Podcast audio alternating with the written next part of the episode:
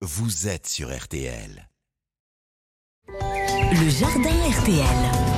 Donc oui, à 7h17, nous jardinons plus que jamais. Pierre le cultivateur, notre spécialiste, nous accompagne le samedi sur RTL. Pierre, bonjour. Bonjour Stéphane. Vous parlez ce matin de tomates. Alors moi, je suis très content parce que j'adore ça, sous toutes ses formes. Euh, D'ailleurs, au passage, fruits ou légumes, la tomate? Ah, moi je dis que c'est un fruit. Ouais, moi aussi, je suis tout pareil. C'est la reine du potager. Ça vous parle, vous hein? Ah bah oui, complètement. La reine du potager, souvent beaucoup de personnes font un potager pour ce fruit, donc cette tomate.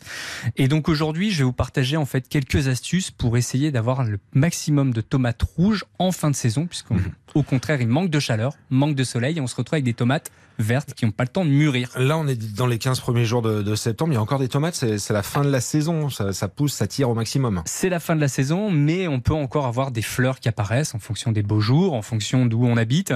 Et malheureusement, elles ne vont pas avoir le temps de mûrir pour pouvoir les récolter euh, mi-octobre, fin octobre. Comment on les gère Comment on les protège Comment on les fait passer au rouge, ces tomates vertes? Alors la première chose, c'est qu'on va couper l'ensemble des fleurs. Ça veut dire que vos plants de tomates vont continuer à produire des fleurs. Et si vous laissez ces fleurs être pollinisées par le vent ou par les, les auxiliaires de vie, elles vont finalement devenir des fruits et former des tomates.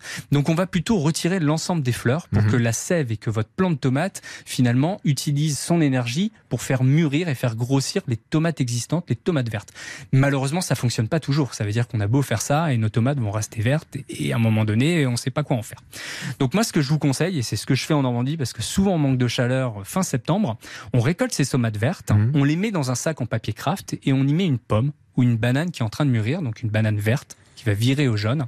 Et en fait, ces fruits vont dégager de l'éthylène. Et l'éthylène, ça va accélérer la maturation de Mhm. ces tomates. Voilà, on les enferme dans un papier craft, C'est ça. On les enferme et on oublie ça pendant une dizaine de jours. Et puis on rouvre de temps en temps pour regarder si la pomme ou la banane n'a pas commencé à pourrir. Ouais. Et puis normalement, vos tomates vont virer au rouge. Et virer au rouge et le résultat sera gagnant et on pourra encore manger les tomates au mois de septembre. C'est exactement ça. Ah, c'est bien ça, c'est une bonne nouvelle. C'est Pierre le cultivateur qui est avec nous le samedi matin et le dimanche matin. À demain, Pierre. À demain. On peut réécouter tout ça, l'histoire de la tomate et son passage au rouge au maximum en ce mois de septembre sur RTL.fr et les réseaux sociaux à disposition pour rentrer en contact avec Pierre pour tout savoir. Instagram, bien sûr, et TikTok.